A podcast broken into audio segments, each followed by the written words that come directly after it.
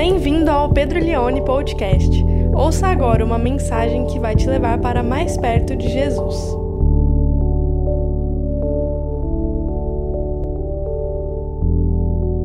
Mateus capítulo 11, nós vamos ler três versículos. A mensagem dessa noite, a terceira mensagem da série Santidade e Sanidade. E hoje nós vamos falar sobre alívio para a alma. Alívio para a alma. E nós vamos ler as palavras talvez mais lindas que você pode ouvir na sua vida. Eu, olha, dificilmente, dificilmente você vai ouvir palavras mais bonitas do que a que nós vamos ler aqui hoje. Pega aquela carta mais romântica que seu namorado já escreveu para você. E perto dessas palavras aqui não vale de nada. A Suzana, minha esposa, fica muito brava comigo porque eu perdi o texto que eu li para ela no dia quando eu fui pedir ela em casamento. Estava no bloco de notas do celular, depois eu troquei o celular, eu perdi, mas o que eu escrevi para ela não se compara ao que Jesus disse aqui. Ele diz então: Venham a mim, todos vocês que estão cansados e sobrecarregados, e eu, eu vos aliviarei. Tomem sobre vocês o meu jugo e aprendam de mim, porque sou manso e humilde de coração, e vocês acharão descanso para a sua alma. Último verso, porque o meu jugo é suave e o meu fardo é leve. Irmãos, nós estamos numa série de mensagens chamada Santidade, Sanidade, ou Sanidade e Santidade. Nós estamos falando sobre como sobreviver, ou mais do que isso, como viver em plenitude em dias tão sombrios como nós estamos vivendo. Hoje é a terceira mensagem dessa série e hoje eu quero falar em específico para a nossa alma. Nas duas primeiras mensagens a gente falou muito sobre a santidade e hoje eu quero entrar mais no campo da sanidade, falar mais desse descanso que tanto nós precisamos. Existe um quadro ou um quadrante de Eisenhower, foi um presidente americano. Esse quadrante ele traz para nós a, a, a divisão de coisas do nosso dia a dia para tentar nos ajudar a discernir nas nossas tarefas o que é urgente, não urgente, o que é importante e o que é não importante. Esse quadrante ou essa matriz de Eisenhower pode organizar ou nos ajudar a organizar a nossa agenda e as nossas tarefas. Mas eu não sei você, eu tenho tido uma sensação atualmente de que tudo para mim se encontra nesse primeiro quadrante hoje em dia tudo que eu estou fazendo, ou tudo que eu preciso fazer, a sensação que eu tenho no dia a dia é que é tudo para fazer agora, é tudo é urgente. Eu não sei se você tem compartilhado desse sentimento. Parece que não existe é, nem, é, é, tranquilidade para exercer nenhuma tarefa. Eu me sinto o tempo todo com pressa. Parece que o tempo todo eu estou correndo atrás de algo, eu estou correndo atrás do tempo e eu não estou conseguindo fazer o que eu preciso fazer. A impressão que eu tenho é que eu nunca consigo fazer algo por completo uma vez que eu sento e me proponho a fazer sempre fica algo, um detalhe, uma nuance, um, um, um foco que ainda não chegou. E isso tem deixado, me deixado talvez, ou nos deixado ah, muito inquietos. Parece que a gente está sempre com pressa. E nessa pressa, a nossa alma fica inquieta. E uma alma inquieta, ela se torna pesada. Uma alma inquieta, ela se torna com o tempo é, cansativa, e a sensação que eu tenho é que nós estamos sempre sobrepondo as atividades que nós estamos fazendo. A gente nunca está 100% presente naquilo que a gente tem que fazer. Por exemplo, eu tenho que sentar para preencher uma, planilha do meu trabalho, mas ao mesmo tempo chega uma mensagem no meu WhatsApp e um assunto que eu preciso, um outro assunto que eu preciso resolver. Aí eu paro de fazer aquela planilha e vou tentar fazer aquele resolver aquele problema que é urgente, mas aí o Lucas Ariel me manda uma figurinha no WhatsApp e a figurinha é tão boa que é de alguém fazendo exercício físico que aí se sobrepõe ao estresse do trabalho, à planilha que eu tenho que fazer, mas de repente o, o, o vizinho toca, uh, chegou uma encomenda para mim, e aí eu comprei o livro e eu estou animado para que ele chegue, e aí eu paro tudo que eu estou fazendo, e aí eu desço lá, e aí no que eu desço eu encontro um vizinho no hall do prédio, eu começo a conversar com ele, a sensação que eu tenho é que nada atualmente é, é eficaz, tudo está sobreposto, e eu não consigo resolver com calma. É, eu não consigo estar onde eu estou. Essa é a sensação que eu tenho. Eu sempre estou, é, eu, eu, estou com o corpo onde eu estou, mas a minha alma está em outro lugar, por assim dizer. Não é espiritismo, não, tá? Fica tranquilo. É, é só, é só para você entender a sensação, o sentimento. Então, eu estou ali, por exemplo, é, cortando meu cabelo no De Santo, e, e, e mas eu estou mexendo, estou conversando, e, e, aí eu estou conversando com um amigo meu que mora em São Paulo. Então, eu não estou conversando com o cara que está cortando meu cabelo. A minha alma está lá em São Paulo. e isso vai cansando a gente com o tempo.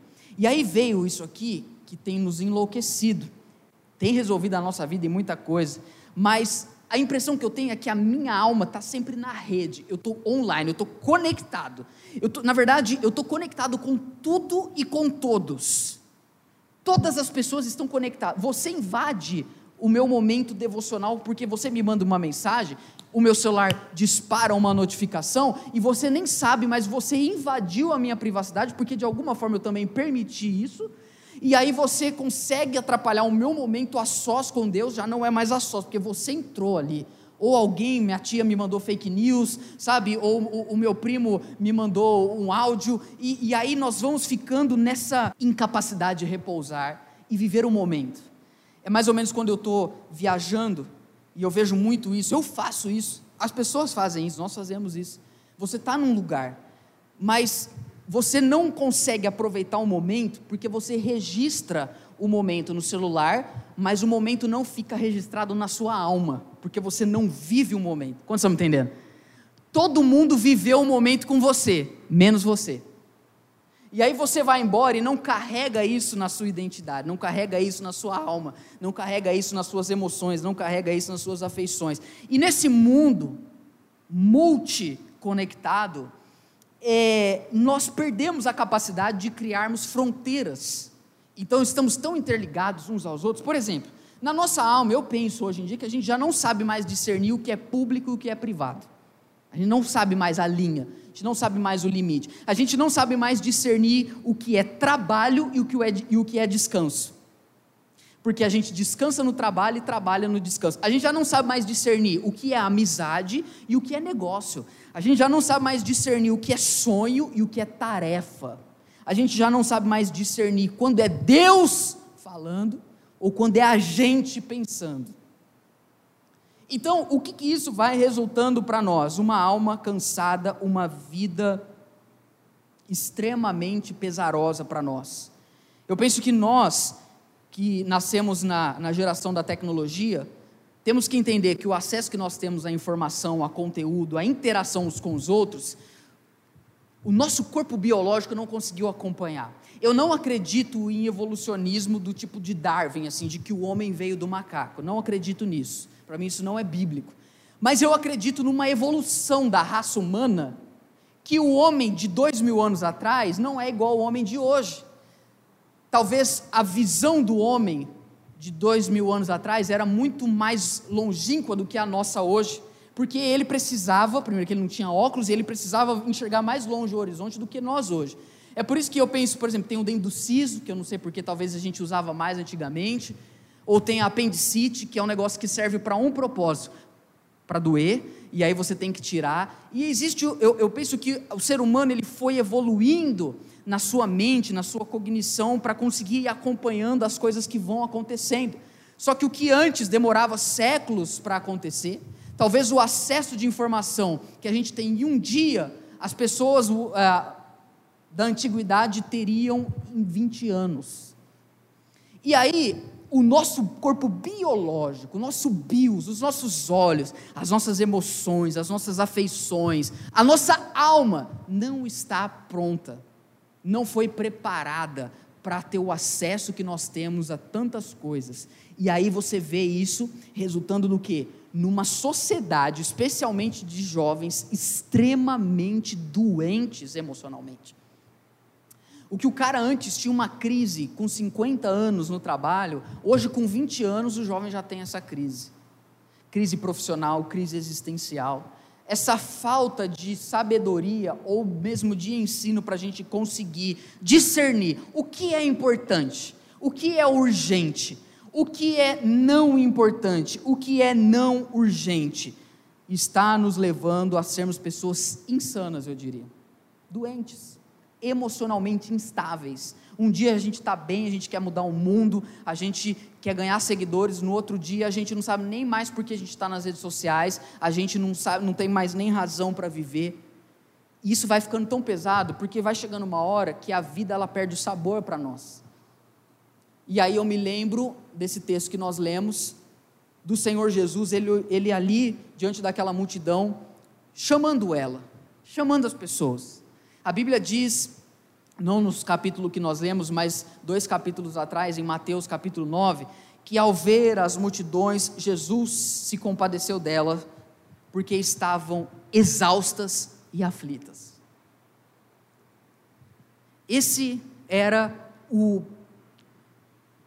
o mood, o, o, o jeito, esse, esse era o jeito que as pessoas estavam, exaustas e aflitas como ovelhas que não têm pastor, em outras palavras, perdidas, errantes, sem saber de onde estão vindo e sem saber para onde vão, sem saber por que existe, sem saber por que, por que vão morrer.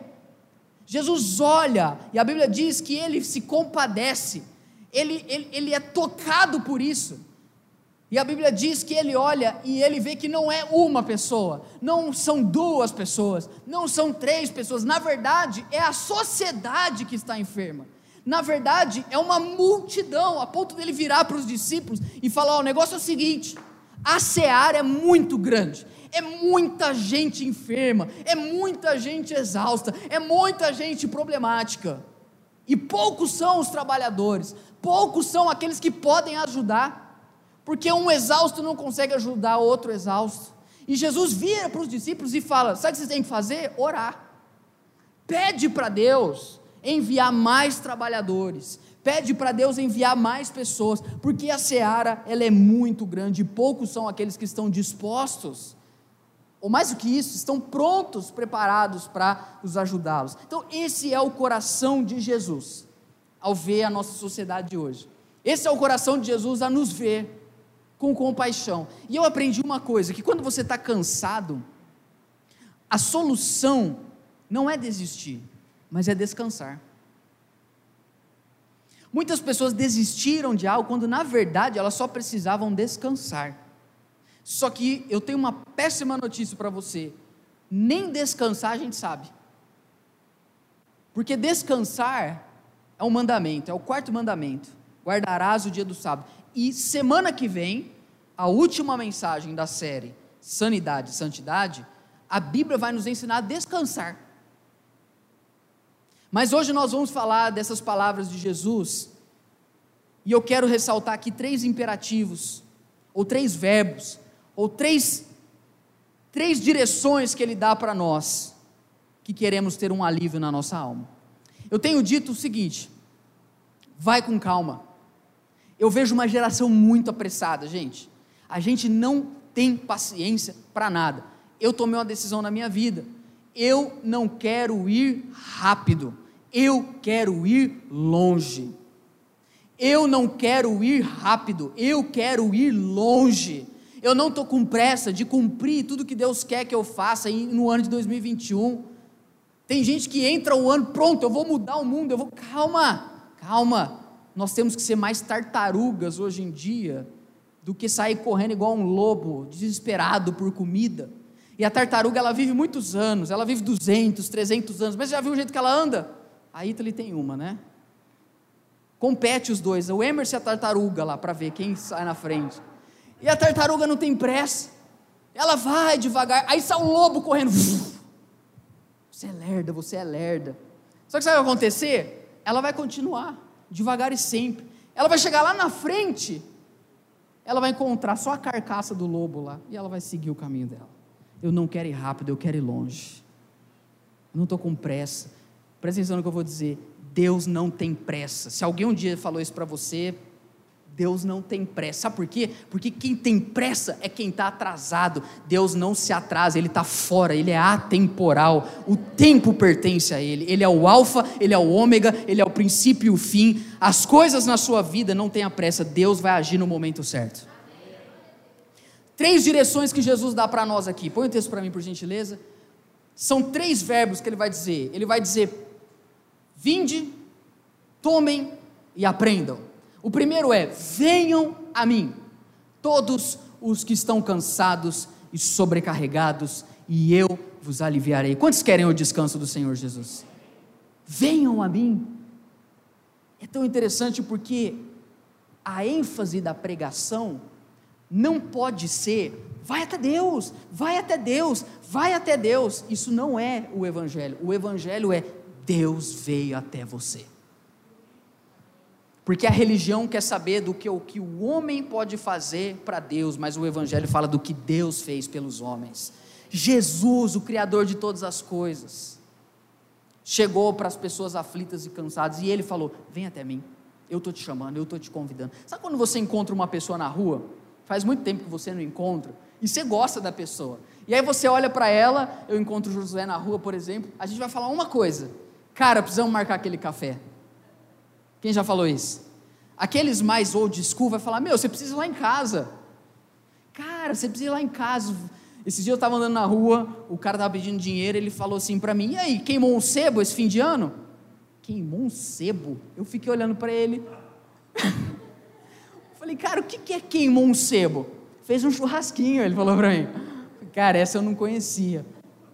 Pode chegar alguém para você e falar, cara, a gente precisa marcar aquele churrasquinho, a gente precisa ir lá em casa. Mas vamos falar a verdade, isso é tudo cordialidade do homem brasileiro. Cara, vai lá em casa, passa lá, toma um café e você pensa, se der eu vou, mas tomara que não dê. Quem já marcou um compromisso e chegou na hora e falou, meu, por que eu marquei? Sabe, Jesus não é cordial, ele não fala assim, ó, oh, vem aí. Como quem diz, se der você vem, estou te chamando, tá? Só para você saber que eu estou aí. Quem já te falou assim, precisando, estou aí, conta comigo. Jesus não é cordial, Jesus é real. Quando ele falou, venham até mim, é porque ele realmente quer que a gente se aproxime dele. E eu fico pensando nessas palavras do nosso Senhor e Salvador: venham, vinde a mim, venham, venham a mim, todos os que estão cansados e sobrecarregados. Uma vez o cara chegou para mim e falou assim: Cara, é, qual que é o público-alvo da sua igreja? Sério, eu achei muito estranho. Como assim, qual o público-alvo da minha igreja? Não, qual que é o seu público-alvo? Quem você quer atingir? Eu olhei bem para ele e falei assim: seres humanos. Ele falou, não, cara, porque hoje em dia você tem que entender que você tem que ter um público-alvo, porque não dá para você atingir todo mundo. Eu falei, não, cara, eu sei que dependendo da linguagem, da roupa que eu uso, do lugar que a minha igreja está, dependendo da ênfase que eu dou na minha pregação, realmente eu acabo atraindo um tipo mais específico de pessoas. Mas eu não tenho público-alvo. Público-alvo é empresa que tem, público-alvo é, é startup tem público-alvo, igreja não tem público-alvo. Mas se a igreja tivesse um público-alvo, seria o público-alvo de quem?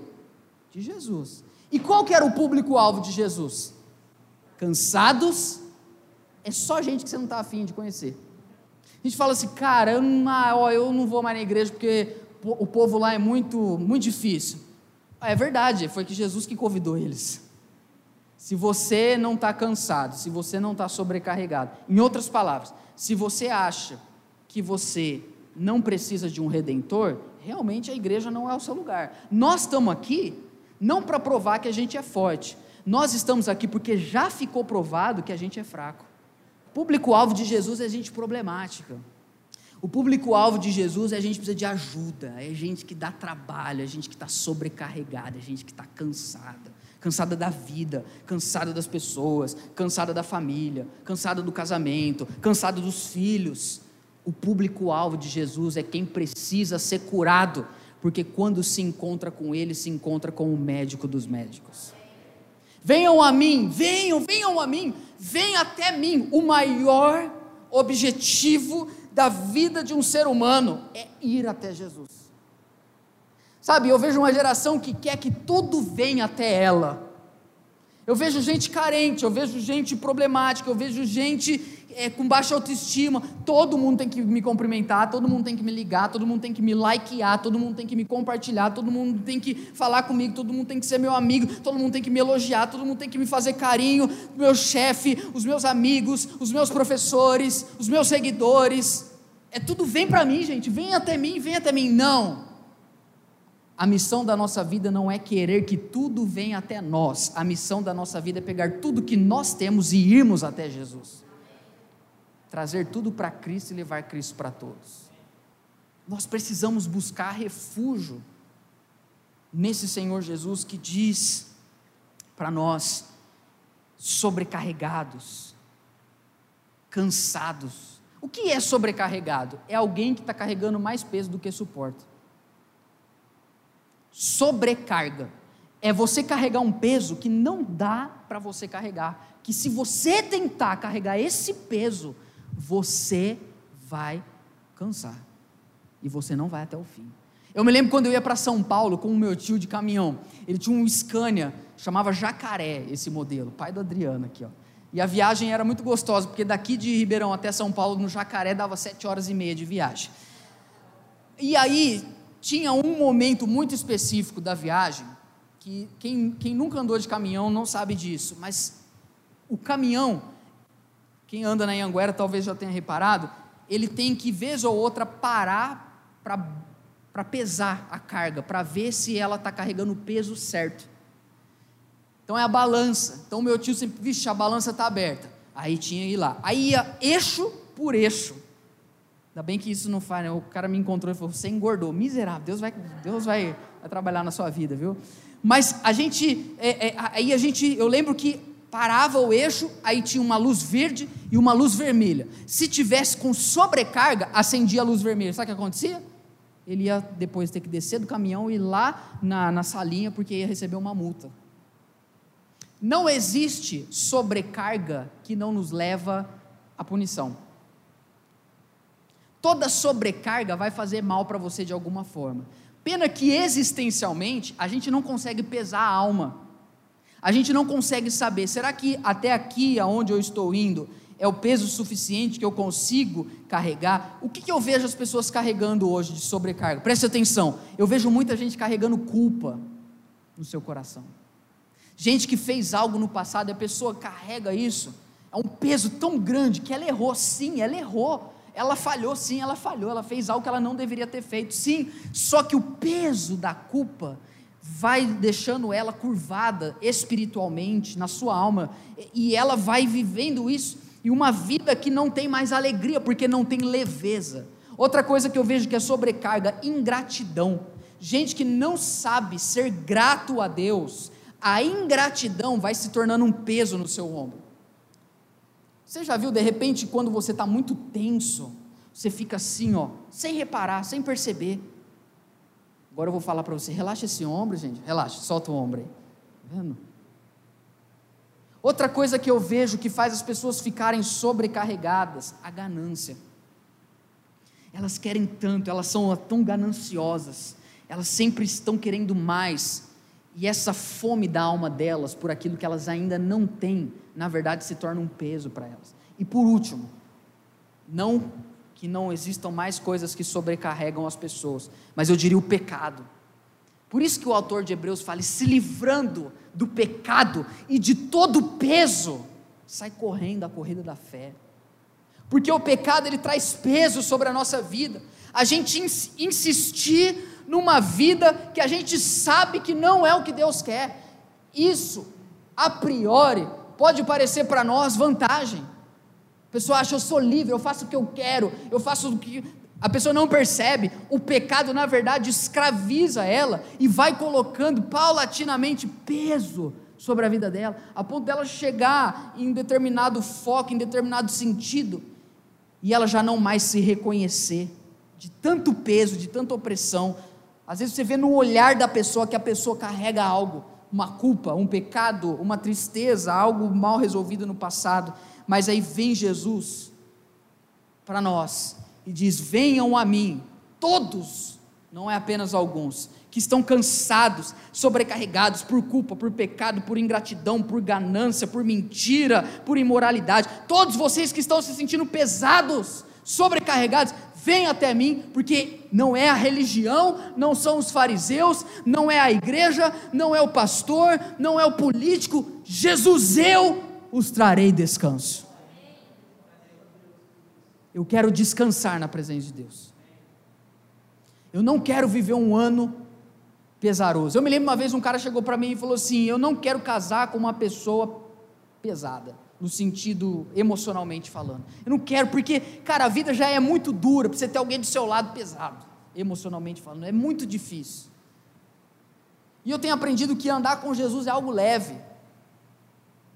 O Agostinho, teólogo do século IV e V, na verdade, nasceu em 350, século IV, ele vai dizer uma coisa. Eu já li Sócrates, Platão e Aristóteles, mas em nenhum deles eu li: Venham a mim os que estão cansados e sobrecarregados, e eu vos darei descanso. A segunda palavra que Jesus dá para nós, a primeira é: Venham, vinde a mim. A segunda palavra que Jesus diz para aqueles que querem descanso é: tomem. Porque o Evangelho é algo tão equilibrado, queridos que seguir a Jesus não significa que nós não temos uma missão a cumprir. Jesus ele cura as nossas emoções. Jesus ele cura a nossa alma, mas Jesus não é um terapeuta. Ele é muito mais do que isso. Jesus não está apenas preocupado em curar as suas emoções. Ele vai fazer isso. Ele vai fazer isso aqui essa noite. Mas ele tem algo que vai te levar além. Está recebendo essa palavra no seu coração? Ele tem algo que vai te levar além. Ele diz: tomem sobre vocês o meu jugo. O que é o jugo? É um instrumento de madeira que era colocado no pescoço de um boi e no pescoço de um outro boi, para que eles juntos pudessem arar a terra, ou que eles pudessem pisar em algum grão para poder moer. O jugo é um instrumento que é no pescoço. Já ouviu a expressão jugo desigual? Jugo desigual na, na, na, perspectiva bíblica é isso: é você se colocar ao lado de uma pessoa que não tem o mesmo propósito de vida de você, e aí esse jugo vai te machucar, porque não está alinhado um com o outro. Jesus fala: tomem o meu jugo, que Jesus está dizendo. Eu vou dar descanso para vocês, dando trabalho para vocês. Presta atenção nisso. Quem está me entendendo? Eu vou levar você ao descanso te dando algo para fazer, porque eu não criei você para ser uma pessoa inútil, eu criei você para ser alguém que vai levar a minha glória para essa terra. O jugo de Jesus é a missão que ele nos dá. Mas eu quero lembrar você que o jugo é um instrumento duplo, para que duas pessoas estejam lado a lado trabalhando. O que Jesus está propondo é: ó, presta atenção, você tem carregado sobrecarga porque você está colocando um jugo ou de algum outro líder religioso, ou você mesmo colocou. A minha proposta é: vamos trocar. Tira esse jugo, que é muito pesado, e coloca o meu sobre você. Eu que vou falar para você o que você tem que fazer. Quem vai falar para você o que você tem que fazer não é as pessoas. Quem vai dar a missão para você não é o seu patrão. Quem vai dar um propósito de vida para você não é nem o seu filho. Quem vai dar uma razão para você viver não é nem você mesmo. Eu vou te dar uma razão muito real para você viver todos os dias da sua vida. Jesus coloca esse jugo no pescoço de cada um de nós, nos dando trabalho, nos dando uma missão, sinalizar o reino dele nessa terra. Tem milhares de formas de fazer isso, o foco não é esse hoje. Mas o que me, o que me vem à mente é que ele diz: tomem. A palavra aqui no original significa pega do chão, coloca sobre você. A pergunta é: quem vai estar do seu lado? Quem vai trabalhar com você? Quem vai cuidar dos seus filhos ao seu lado? Quem vai sustentar o seu casamento junto com você? Quem que vai pedir algo novo para Deus do seu lado? Quem que vai interceder pelas pessoas junto com você? Quem que vai ter uma nova meta de vida do seu lado? É o próprio Jesus. É Ele quem vai trabalhar com você, é Ele quem vai te capacitar a criar os seus filhos, é Ele quem vai te dar capacidade para cuidar do seu casamento, é Ele quem vai trazer sanidade para a sua alma. Jesus não diz vai, Jesus diz vamos, eu estarei convosco todos os dias até a consumação dos séculos. Passa o versículo para mim, ele diz, o, o verso 30, por favor, ele diz: Porque o meu jugo é suave o meu fardo é leve. Jesus está falando, o peso que eu coloco sobre você, você consegue carregar. Porque eu aprendi uma coisa, presta atenção nisso. Jesus nunca vai pedir algo para você que ele já não tenha te dado antes.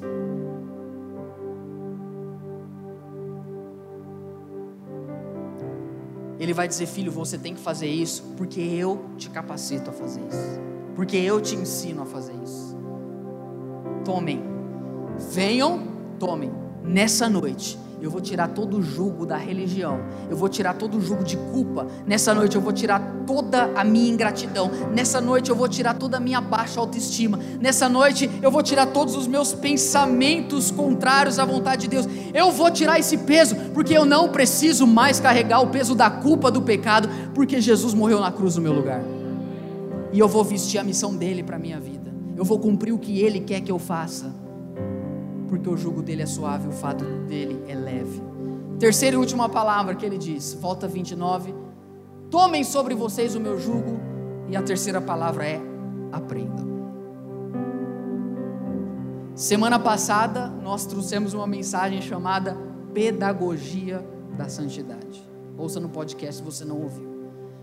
Temos que aprender a viver a vida que a gente desaprendeu por causa do pecado a viver em santidade, tem que aprender. A terceira palavra é aprendam de mim, ou aprendam comigo. Aprendam de mim. Os discípulos ouviam as palavras de Jesus. Essa palavra aprendam, para mim, ela tem muito significado na nossa cultura. Porque eu nunca vi uma geração tão arrogante como a nossa. A gente literalmente, gente, a gente acha que a gente sabe tudo. A gente literalmente acha que a gente entende tudo. E a gente não acha, na maioria das vezes, que a gente precisa aprender algo novo de Deus. O pastor leu o texto, ah, já conheço. Falou algo, já sei. O patrão falou algo, não sabe de nada. A mãe falou um negócio, é velha, não sabe mais de nada dessa vida. Ao mesmo tempo que a gente é ruim para aprender, e eu penso que a nossa mente está tão cheia de lixo que a gente está perdendo a capacidade de absorver verdadeiramente novos conteúdos. É pior porque a gente, além de não conseguir e não querer aprender, a gente é orgulhoso da nossa burrice. Ou seja, a gente é burro e arrogante ao mesmo tempo. Insanidade é o nome disso. Há uns dois anos atrás saiu uma capa da revista super interessante, A Era da Burrice. Países da Europa começaram a perceber que os jovens que estavam fazendo o teste de QI, coisa que há, há tipo assim 110 anos, nos últimos anos o teste da população, a inteligência, literalmente a inteligência das pessoas começou a diminuir, coisa que nos últimos 100 anos só vinha ascendendo. Eu li uma vez uma reportagem que o discurso dos últimos candidatos a presidente dos Estados Unidos, feitos nos debates presidenciais, eles tiraram, pegaram as palavras, as construções gramaticais e eles descobriram que uma criança de oito anos consegue saber e entender completamente o que aquela pessoa estava dizendo. Nós vivemos um tempo onde a gente tem muita informação mas o que Jesus quer fazer na nossa vida não é trazer informação, mas é gerar formação. Informação é diferente de formação. Não pense porque você tem informação que você é uma pessoa que foi formada. Paulo diz: Eu faço isso, me dou até que Cristo seja formado em vós. O que Jesus quer fazer é muito mais do que nos ensinar conteúdo bíblico. O que ele quer fazer é nos ensinar a gente a aprender a sermos como ele é. A formação do caráter cristão em nós. É isso que vai levar você e eu a vivermos uma vida de sanidade. E aí quando eu olho para Jesus, eu penso, quem é ele? E aí o rei dos reis, o senhor dos senhores, ele vai dizer: "Quem sou eu? Eu sou manso e humilde de coração."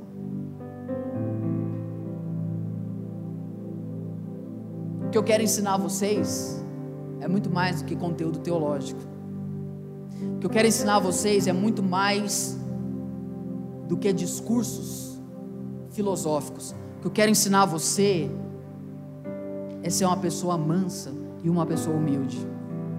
Porque é isso que leva uma pessoa a viver uma vida de sanidade. uma vida tranquila. Venham a mim, tomem o meu jugo e aprendam de mim, porque eu, eu, eu, Jesus, o Criador de todas as coisas, sabe qual é o meu jeito? Jesus fala: Eu sou manso e humilde de coração. Por isso que a gente pode ficar perto dele. Deixa eu falar uma coisa para você: não é cansativo viver perto de Jesus. Se você está cansado na igreja, presta atenção, presta atenção. Que você precisa fazer é voltar a se aproximar de Jesus Cristo. Não é sair da igreja. Se você está cansado no seu trabalho, o que você precisa voltar a fazer é ir para perto dele. Eu creio, eu creio que ele vai tirar todo o peso do nosso coração, toda a culpa, todo o pecado, toda a tristeza. Sabe, irmãos, na caminhada com Jesus, mais importante do que o que você está fazendo é quem você está se tornando. Mais importante na caminhada cristã não é o que você está fazendo, mas é quem você está se tornando. E eu quero me tornar uma pessoa como Jesus, mansa, humilde, leve. Eu quero encontrar descanso para minha alma.